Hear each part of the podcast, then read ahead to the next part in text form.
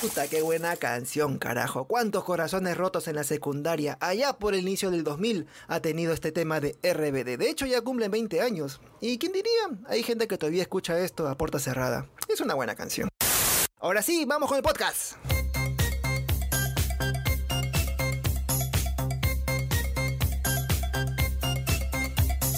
¡Holis, bichanchitos galácticos! El mundo se ha despertado con harta carnecita sobre el universo cinematográfico de Marvel. Ya sabemos que el estreno de The Falcon and the Winter Soldier ha sido el viernes pasado. Y casi el mismo día, los fans accedieron a una filtración de cómo Marvel haría que los X-Men aparezcan de una vez por todas en la fase 4. Esto es algo que no pudo ser posible por cuestión de derechos. Ahora que Fox es propiedad de Disney, Marvel tiene toda la cancha pintada para hacer uso de los mutantes en sus películas. Y aquí, ahora, amigo oyente, te contaré cómo sería ese debut. No lo sé, tú dime. Dentro de la legión de fans de Marvel, hay un selecto grupo que los millennials conocen como leakers o filtradores. O simplemente chismoso de mierda bueno, uno de ellos, llamado Main Midland Man, ojo, conocido porque ya antes ha publicado datos que resultaron ser verdad. ¡No te lo puedo creer! Compartió una filtración anónima publicada en 4chan y le metió pues sus anabólicos, su inflador, su con más información para que así eh, tengas una mayor idea de cómo sería esta introducción de los mutantes en el UCM.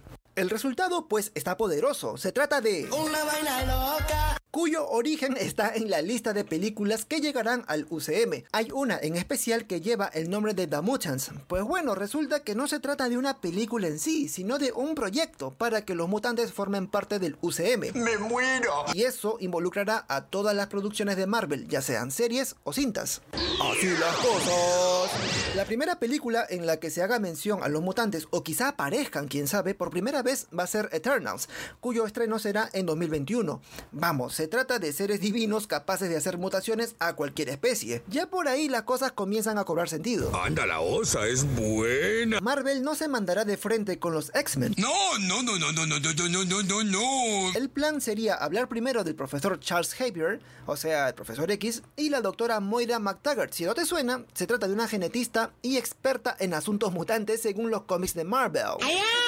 El plan es introducir la temática del odio y discriminación a las minorías, porque la gente común ya está con dolor de huevos después del blip, o sea, el chasquido de el chasquido de Hulk para que reviva la mitad del universo. Y la idea es dar a entender que los mutantes siempre han estado allí, pero ocultos, ignorados, sin ser vistos, así como tus mensajes de amor en WhatsApp. Ahora, tras bambalinas, el chisme sabroso asegura de que Kevin Feige, el man de los manes de Marvel Studios, ya sabe quiénes serán los mutantes del equipo original de los X-Men. Y estos serán... Nada, pero primero tienes que ponerme el soundtrack. Corre audio.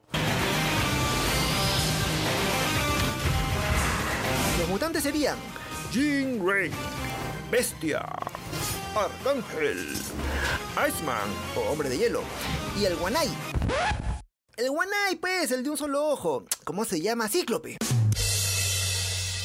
Los villanos serán, como era de esperarse, la pandilla de Magneto con otros huevones más, así como Messi en la selección de Argentina. ¿Y sabes qué? ¿Ay qué? En las historietas, los hermanos Maximoff colaboraron con Magneto, quien resultó ser el padre de ambos chicos. No creo que nada de esto aparezca, pero son esos datos huevones que hacen a uno quedar más chévere con la gente. No seas imbécil. Ten en cuenta, papi Ricky, que toda esta información debe ser tomada con pinzas. No lo sé, tú dime. No se trata de nada oficial, pero sí algo que se viene hablando entre los chismosos, digo, perdón, leakers del UCM. Eternal será la pieza clave para saber si el proyecto tomará el rumbo que te acabo de explicar. Y al que no le gusta, que se joda. Ahora, si me lo preguntas a este pechito hermoso, sí creo que los X-Men tendrán así una introducción como le encanta a Luis Fonsi. Despacito. La intención es no romper el canon tras 10 años de película y nunca se hizo mención a los mutantes, así como tu nombre en la lista de las vacunas. Por lo que prácticamente se trata de toda una nueva franquicia dentro de lo que ya conocemos como el UCM. Ahora, otra cosa que me llamó la atención es que quizá una pequeña pista de la existencia de los mutantes ya la hemos visto antes en WandaVision. ¡No te lo puedo creer! En uno de los episodios finales se revela que Wanda tuvo poderes antes de interactuar con la gema de la mente en las instalaciones de Hydra. Claro, Wanda no es una mutante, al menos en el UCM, pero ya siente el precedente de que hay gente con superpoderes y no lo sabe. Como yo, por ejemplo, tengo el superpoder de despertarme antes de llegar al paradero del bus y aún así no soy un Avenger. ¡Ay, pero qué idiota! Ya con esto, mis ternuritas, cierro el podcast de hoy.